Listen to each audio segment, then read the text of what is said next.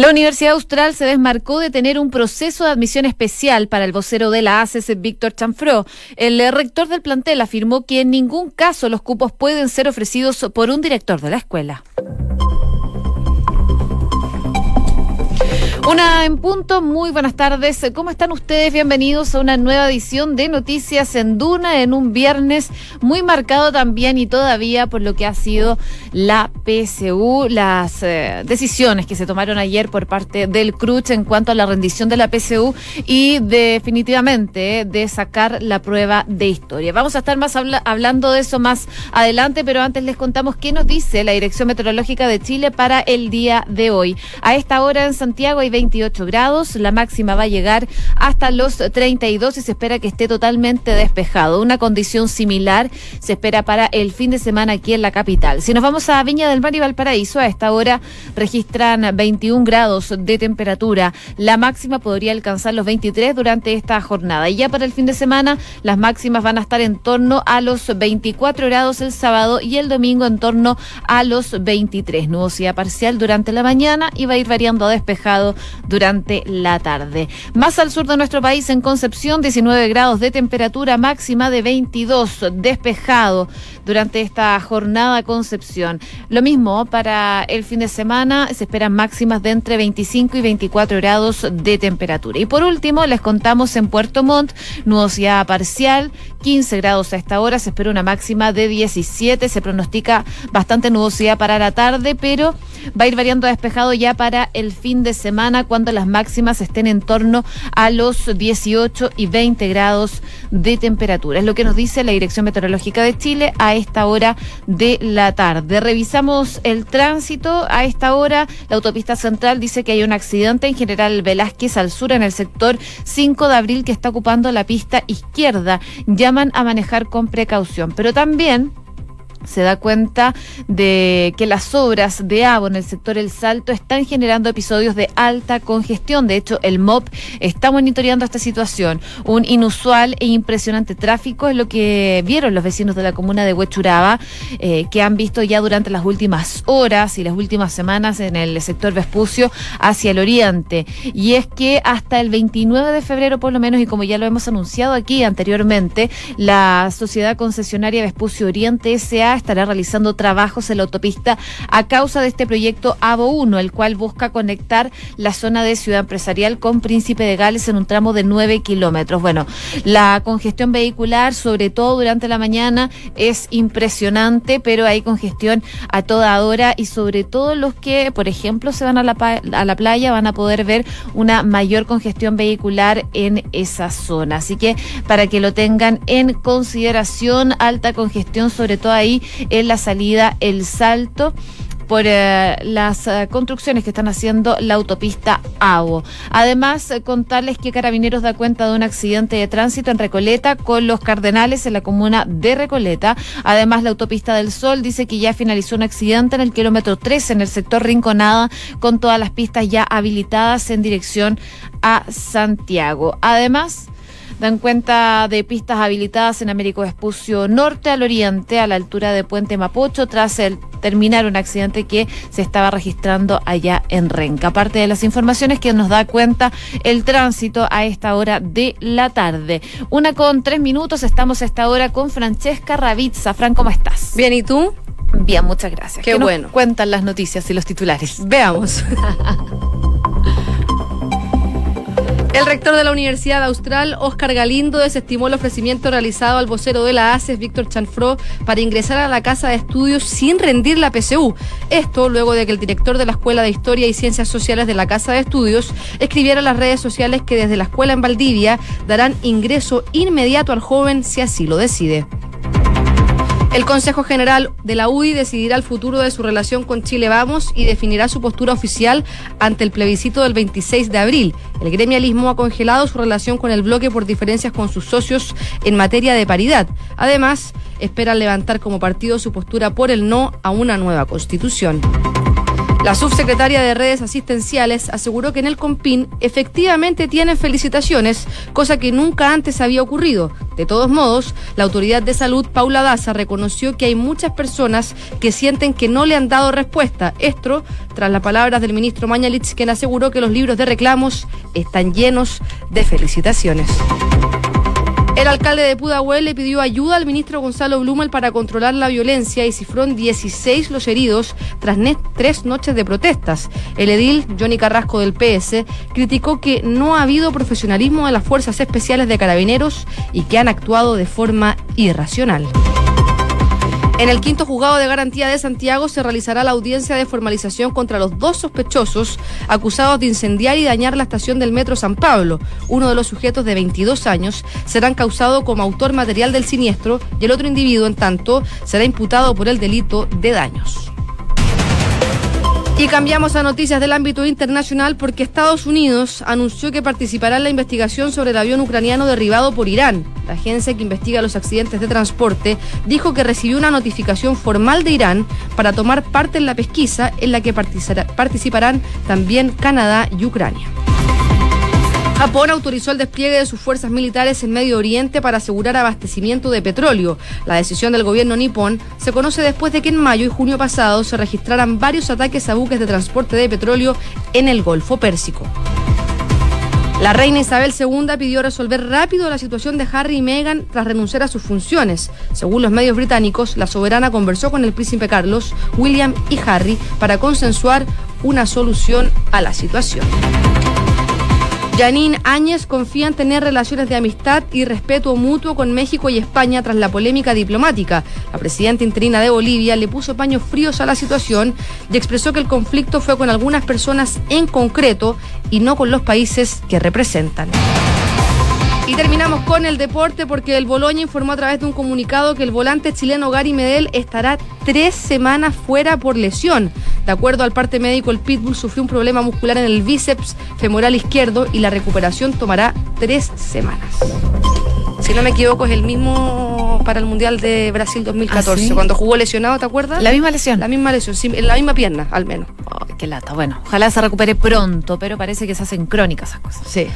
Una con siete, revisamos las principales informaciones de esta jornada. Bueno, lo hemos dicho, la PSU ha sido el tema obligado durante toda la semana y ayer hubo definición del CRUCH, lo alcanzamos a mencionar eh, ayer, de hecho, a esta misma hora. Finalmente, las personas que no pudieron dar las pruebas de lenguaje, de matemáticas, van a tener que el próximo lunes 27 de enero, mientras que quienes tengan pendiente el examen de ciencias lo van a tener que hacer el martes 28. Bueno, el CRUCH decidió también eh, suspender definitivamente la prueba de historia, que no pudo ser rendida por la totalidad de los inscritos debido a que eh, finalmente se filtró y probablemente eh, debido a problemas logísticos que implica hacerla, cómo buscar locales, examinadores y todo el material, bueno, finalmente decidieron suspender esta prueba. ¿Qué pasará con el puntaje de esa prueba? Aldo Valle decía ayer que en su reemplazo a las 202 mil personas que se, se les va a duplicar el mejor otro puntaje que tengan en otro de los instrumentos, es decir,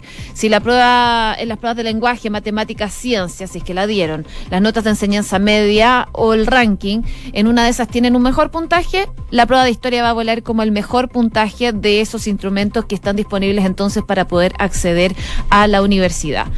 Eh, ¿Qué pasa entonces también con las fechas del proceso? ¿Cambian? En algún momento dijeron que no se iban a cambiar. Bueno, sí se van a modificar. La entrega de los resultados de la PCU em, va a estar el 24 de febrero. Las postulaciones van a ser entre el 24 y el 28. Y los resultados se van a conocer el 9 de marzo y las matrículas van a ser en la quincena de ese mes. Así que van a empezar bastante tarde los estudiantes con las clases. Y eh, finalmente también hay dudas respecto a los establecimientos donde se van a rendir estas PCU que quedaron pendientes, las de lenguaje, la de matemáticas y la de ciencias. Hay dudas respecto a dónde se van a rendir porque se espera eh, que sea un ambiente tranquilo para que los estudiantes no vuelvan a tener problemas en la rendición de la prueba de selección universitaria. Hoy día desde la moneda habló el ministro del Interior, Gonzalo Blumel, respecto de esta situación y esto fue lo que dijo Lo vamos a trabajar coordinadamente con el Consejo Rector. Evidentemente, se van a tener que tomar disposiciones mucho más exigentes para poder asegurar que los miles de jóvenes que no pudieron ejercer su derecho lo puedan ejercer. Reiterar el compromiso del gobierno. Vamos a hacer todo cuanto esté a nuestro alcance para que la PSU pueda completarse de forma exitosa. No vamos a permitir que eh, jóvenes violentos quieran eh, conculcar el derecho que tiene la mayor parte de los jóvenes que quiere participar, que quiere ejercer su derecho y que quiere acceder a la educación superior y en consecuencia vamos a realizar todas las coordinaciones y acciones que sean necesarias. Hay entonces las declaraciones del ministro del Interior, Gonzalo Blumel, que fue consultado respecto a los temas de seguridad en cuanto a la rendición de la PCU que quedó pendiente en lenguaje, matemáticas y ciencias. En todo caso, Aldo Valle el día de hoy descartó por lo menos por el momento que esta prueba se rinda en recintos militares, como había planteado durante esta semana el rector de la Universidad del Desarrollo aquí en Duna, em, que decía que eh, era una opción, una buena opción, realizar la PSU en recintos militares para poder resguardar la seguridad y el entorno en que se realiza esta prueba tan importante entonces para los estudiantes. Pero también hubo polémica en torno a esta prueba de selección universitaria. ¿Por qué? Porque el director de la Escuela de Historia y Ciencias Sociales de la Universidad Austral de Chile, Robinson Silva, le ofreció al vocero de la Asamblea Coordinadora de Estudiantes Secundarios de la ACES, a Víctor Chanfro, un ingreso inmediato a la carrera luego de, que la ministra de Educación eh, llamara a marginarlo de este proceso de admisión 2020 por ser uno de los voceros de hacer estos llamados a boicotear la prueba de selección universitaria. Lo que dijo entonces el director de la Escuela de Historia y Ciencias Sociales de la Universidad Austral es que desde la escuela que está en Valdivia, iban a dar ingreso inmediato a Víctor Chanfruz si es que eh, él lo decidía. La ministra no tiene autoridad para negar matrículas, fue lo que dijo entonces el director de esta Escuela de Historia y Ciencias Sociales de la Universidad Austral. Rápidamente, este comentario que hizo a través de Twitter escaló y le tuvieron que hacer eh, la pregunta al rector de la Universidad Austral, quien en una declaración la universidad se desmarcó de este ofrecimiento que ayer hizo el director de la carrera de Historia eh, quien a través de Twitter, como les decía, señaló que daría ingreso inmediato a Víctor Chanfro, vocero de la ACE, si es que así él lo decidía. Bueno, en este escrito de la Casa de Estudios, su concede en Valdivia, indicó que reconocen y promueven eh, el derecho a la educación y favorecen el ingreso de estudiantes con mérito de todos los contextos, orígenes y condiciones. Sin embargo, dijeron en este documento firmado por el rector Oscar Galindo que todos esos sistemas tienen normativas, procedimientos y plazos que regulan la selección de los estudiantes. Así entonces aseguraron que en ningún caso dichos cupos pueden ser ofrecidos directamente por un director de una escuela, decano o cualquier otra autoridad universitaria. Lamentaron, por supuesto, esta confusión respecto a su sistema de admisión, que ha generado diversas opiniones en redes sociales eh, eh, de distintos ámbitos. Ayer, eh, Silva, como les decía, manifestó en su red social la intención de que Chanfro pudiera ingresar de forma especial a estudiar historia, algo que fue totalmente descartado entonces por la rectoría de esa universidad. De hecho, el ofrecimiento de Silva eh, responde también a los dichos de la ministra, Marcela Cubillos, que solicitó al Consejo de Rectores que no se le permitiera seguir participando de ese proceso a los estudiantes que fueron parte de este boicot a la PSU. Esta mañana la secretaria de Estado se refirió a los dichos de Silva y manifestó que cuando vemos a una institución ofrecer a un joven que ha promovido la violencia y el boicot, lo ofrece entrar por la ventana transformándolo en un privilegiado. Nos damos cuenta que el problema es más de instituciones que de orden público. Fue lo que dijo la ministra respecto de este caso, que ya en todo caso fue eh, aclarado por la Universidad Austral, que se desmarcó de este proceso de admisión especial para Víctor Chanfru y dijo que en ningún caso los cupos pueden ser ofrecidos por un director de una escuela. Una con trece minutos. Escuchas Noticias en Duna con Josefina Stavrakopoulos Hoy día es un día clave para el oficialismo, porque el Consejo General de la UDI se va a realizar el día de hoy a las 15.30 horas. ¿Y qué tiene que ver esto? Bueno, que unos 400 militantes van a llegar a esta instancia para zanjar finalmente cuál va a ser la postura de ese partido de forma institucional para el plebiscito del 26 de abril. Bueno, durante los últimos días, dirigentes de las colectividades comentaban que había gran expectativa en torno a esta instancia que reúne a parlamentarios alcaldes, a presidentes regionales, entre otros. Y muestra de ello sería que a diferencia de otros años, un porcentaje bastante grande de diputados decidió no viajar a sus regiones para poder participar de esta instancia. ¿Por qué? Porque si bien desde el inicio de las conversaciones en torno al proceso constituyente, una mayoría de dirigentes de la UDI eh, había expresado su rechazo ya a una nueva constitución, a una nueva carta magna, no se ha dado un debate formal respecto a este tema. Y además existen ciertas figuras de la tienda que, al contrario de la mayoría, se inclinan por una nueva constitución, como es el caso del alcalde de Las Condes, Joaquín Lavín, eh, y que está previsto que asista también el día de hoy a esta instancia. Él ya había afirmado que va a votar por el apruebo de una nueva constitución, pero también este tema preocupa porque eh, Joaquín Lavín es una de las principales cartas presidenciales que tiene el gremialismo. Pero no solo preocupa por el caso del alcalde de Las Condes, Joaquín Lavín, sino que también por el caso de otros alcaldes, porque ya sea por convicción o por una cuestión más bien electoral, eh, no están en condiciones de adoptar una postura abierta al rechazo, es que se busca hacer este debate. Se está viendo el caso, por ejemplo, de Nora Cuevas de San Bernardo, de Rodolfo Carter de la Florida, Cati Barriga, Maipú, y de Rodrigo eh, Delgado, que está en Estación Central. Y esos casos también se van a ver entonces y qué postura va a tomar la UDI respecto de este tema.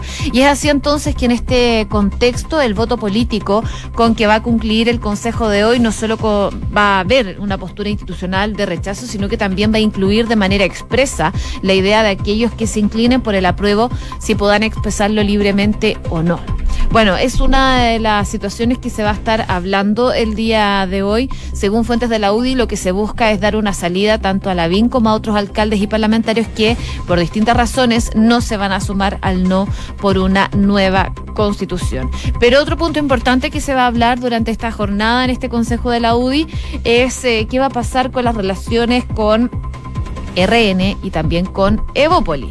La UDI en su momento anunció que congelaba su participación en el bloque, cuestión que va a tener que resolverse hoy también. Está la opción entonces de descongelar las relaciones, pero imponiendo ciertas condiciones. Vamos a ver cuáles son las condiciones también que van a imperar en este consejo. Pero en la previa, la presidenta de la UDI dio una entrevista al diario La Tercera, a la Tercera TV para ser precisos, y aseguró que con estos niveles de violencia que han visto hoy en día una nueva constitución tiene cero legitimidad. Es parte de la postura que tiene la presidenta de la UDI de cara entonces a este proceso que van a tener durante la tarde del día de hoy. Una con 17 minutos. Noticias en Duna con Josefina Stavrakopoulos. Bueno, y también destacar las palabras que tuvo el ministro de Hacienda, Ignacio Briones. Él estuvo esta mañana en Duna. Eh, habló sobre lo que fue la interpelación del día de ayer en la Cámara de Diputados y eh, hizo algunas precisiones de lo que dijo en esta instancia. Contó haber hecho un ejercicio y reveló que sumó la serie de demandas eh, que distintos sectores han invocado y con todo llegó a que, de abordarse todas, estas tendrían un costo cercano a los ocho puntos del Producto Interno bruto. Bueno, antes esta cifra entregada por el ministro Briones, el mismo durante esta mañana en entrevista con nuestra radio, profundizó el tema haciendo énfasis en que sus cálculos hacían referencia al costo que tendría cubrir todas las demandas que se han hecho sentir el último tiempo. Escuchemos las palabras del ministro de Hacienda, Ignacio Briones, esta mañana aquí en Hablemos en Off. Hoy día estamos en un momento de peticiones maximalistas. Maximalismo en todo, en que tenemos máximas peticiones, máximos ámbitos de peticiones, cada uno quiere lo suyo, y máximo en cada uno los montos de lo que cada uno quiere. Y nosotros hemos dicho claramente del día uno, aquí no se puede atender a todas las peticiones, a todas las demandas, ni tampoco en todos los montos que se reclaman. Eso es una postura, es una postura maximalista. Y yo a veces entiendo que los grupos, los ciudadanos de forma aislada, los no más tag, los, en fin, pidan lo suyo de forma separada, pero me cuesta entender, me cuesta un poquito más entender que los políticos, que son aquellos que tienen que intermediar esas demandas, las metan sin filtro en un mismo saco, porque al meterla en un, cinco, en un mismo saco, ese maximalismo nos lleva a una demanda agregada que es imposible. Hay entonces las palabras del eh, ministro de Hacienda, Ignacio Briones, esta mañana en Duna. Entrevista completa la pueden revisar en duna.cl. Pero respecto a las palabras del ministro, fue precisamente ese motivo en que eh, el economista hizo un llamado a la ciudadanía a priorizar las demandas para así poder poner énfasis y destinar la mayor cantidad de recursos a soluciones eh, en cuanto a las principales demandas que tiene la ciudadanía. Eh, en palabras textuales dijo, nosotros deberíamos hacer el ejercicio como país de todas estas demandas aisladas que andan circulando. Bueno, cuáles son las que de verdad queremos abordar porque si a mí me van a decir que no basta, que es la prioridad de la política social, yo sinceramente dijo el ministro, no tengo ningún problema, aunque sea impopular decirlo, no estoy de acuerdo. Esa no es la prioridad social que tiene Chile actualmente. Entonces dijo, acá tenemos que ser bien honestos, hacer el ejercicio serio de qué es lo que está pidiendo, qué monto, qué es lo que vamos a abordar, cuáles son las prioridades y esa prioridad cuantificarlas para poder tener una hoja de ruta que sea entonces eh, viable y poder absorberlas. Bueno, es parte de lo que dijo el ministro de Hacienda que estuvo esta mañana en Duna explicando un poco lo que se hizo el día de ayer en esta mm, en esta instancia que se vivió en la Cámara de Diputados, esta interpelación y profundizando entonces cuáles son las prioridades del gobierno de cara a este 2020. Una con 20 minutos. Escuchas Noticias en Duna con Josefina Stavrakopoulos. Y también revisar noticias del ámbito internacional porque hay muchas dudas respecto de este avión de Ucrania, de una aerolínea ucraniana, que eh, se estrelló que se incendió y que finalmente terminó con la muerte de 176 personas que iban a bordo. Bueno, Irán negó de forma tajante que este avión ucraniano siniestrado el miércoles tras despegar en el aeropuerto de, de Teherán haya sido alcanzado por un misil por error como sospecha Estados Unidos y Canadá. Eh, y que incluso perdió a 63 de sus ciudadanos. Ucrania, por su parte, no descarta ninguna teoría y Reino Unido también se inclina por la versión del misil que se ha visto reforzada por un video que publicaron varios medios estadounidenses como el de New York Times, The Washington Post, en el que se ve un destello que supuestamente sería un misil que impacta en torno a la misma hora y a la misma zona contra un avión. Ahora, el pulso internacional sobre este caso se centra en la investigación de los hechos y la atención en las cajas negras. Los registros de la información de voz y datos del vuelo generados en el avión los poseen las autoridades iraníes, que han declarado que tardarán varios meses en descargar su contenido. Teherán realizó la oferta eh, de... Eh, analizar ellos lo que va a pasar con este avión, mientras niega de forma tajante la posibilidad de que un misil alcanzara este avión. Dice que una cosa segura, este avión no fue alcanzado por un misil, declaró sobre el accidente que se produjo durante la noche en que Irán atacó con misiles contra dos bases aéreas en Irak, donde estaban desplegadas las tropas estadounidenses en represalia de este ataque que terminó con el, la muerte del general iraní Qasem Soleimani, por esto también las repercusiones que ha generado este caso. Por el momento, Irán insiste en controlar el análisis de las cajas negras de este avión ucraniano, mientras Canadá ha aceptado la invitación iraní a participar en la investigación eh, respecto de lo que ha pasado con este avión, considerando que gran parte de los tripulantes de este avión eran de nacionalidad canadiense y se han involucrado bastante en esta situación. De hecho, fue el propio Yacine Trudeau que ayer en una conferencia de prensa dijo que él creía que la situación del avión tenía que ver con los misiles lanzados por Irán.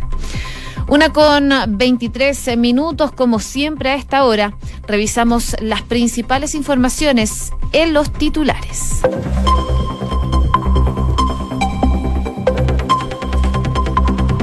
El rector de la Universidad Austral, Oscar Galindo, desestimó el ofrecimiento realizado al vocero de la ACES, Víctor Chanfro, para ingresar a la Casa de Estudios sin rendir la PCU. Esto luego de que el director de la Escuela de Historia y Ciencias Sociales de la Casa de Estudios escribiera en las redes sociales que desde la escuela en Valdivia darán ingreso inmediato al joven si así lo decide. El Consejo General de la UI decidirá el futuro de su relación con Chile Vamos y definirá su postura oficial ante el plebiscito del 26 de abril. El gremialismo ha congelado su relación con el bloque por diferencias con sus socios en materia de paridad. Además, espera levantar como partido su postura por el no a una nueva constitución. La subsecretaria de redes asistenciales aseguró que en el COMPIN efectivamente tienen felicitaciones, cosa que nunca antes había ocurrido. De todos modos, la autoridad de salud, Paula Daza, reconoció que hay muchas personas que sienten que no le han dado respuesta. Esto tras las palabras del ministro Mañalitz, quien aseguró que los libros de reclamos están llenos de felicitaciones. El alcalde de Pudahuel le pidió ayuda al ministro Gonzalo Blumel para controlar la violencia y cifró en 16 los heridos tras tres noches de protestas. El edil Johnny Carrasco del PS criticó que no ha habido profesionalismo de las fuerzas especiales de carabineros y que han actuado de forma irracional.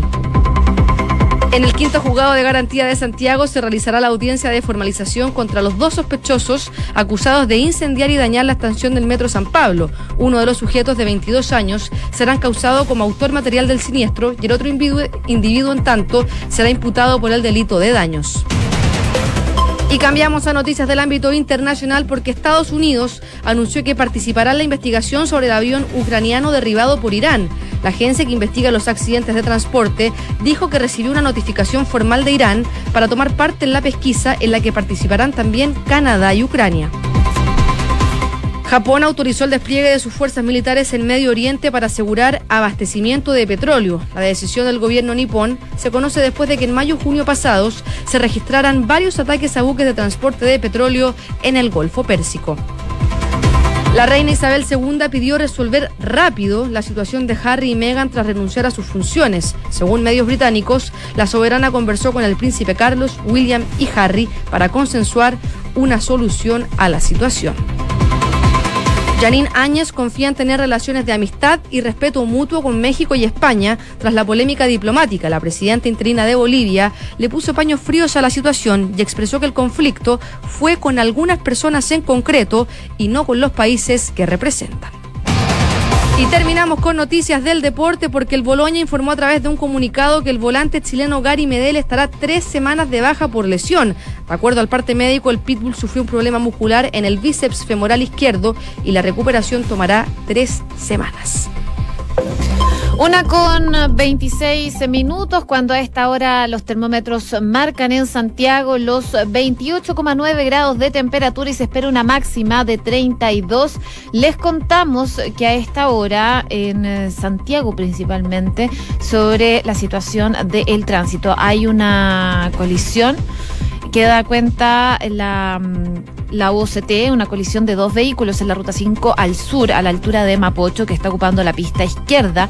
Hay asistencia en el lugar, una situación que está generando preocupación, esto en la comuna de Santiago. Y también destacar que hay un bus con fallas mecánicas en Suecia con Lota, en la comuna de Providencia, que está generando algo de congestión vehicular a esta hora de la tarde. Además destacar que el tránsito ya está habilitado en el sector de Plaza Baquedano. Una con 27. Credicor Capital pone a tu disposición un equipo de especialistas que te asesoran para hacer crecer, preservar y gestionar tu patrimonio. Son parte del grupo financiero Credicor con más de un siglo de trayectoria en Latinoamérica y más de 30 años en Chile. Credicor Capital, excelencia en inversiones. Inmobiliaria Armas, empresa líder en la industria con más de 50 años de trayectoria, te invita a conocer e invertir en sus múltiples y atractivos proyectos inmobiliarios de alta plusvalía. Conoce más en iarmas.cl. Y Banco Visa nuevamente fue reconocido con el primer lugar del Premio Nacional de Satisfacción de Clientes Pro Calidad en el sector bancos medios y fue elegido mejor de los mejores de la categoría contractual versión 2019, porque su motivación permanente es la satisfacción de sus clientes. Banco Visa es simple para ti. Una con 28 minutos, nos vamos, viene la segunda edición de Información Privilegiada y luego la tercera PM. Que esté muy bien, que tengan muy buena tarde y también muy buen fin de semana desde ya.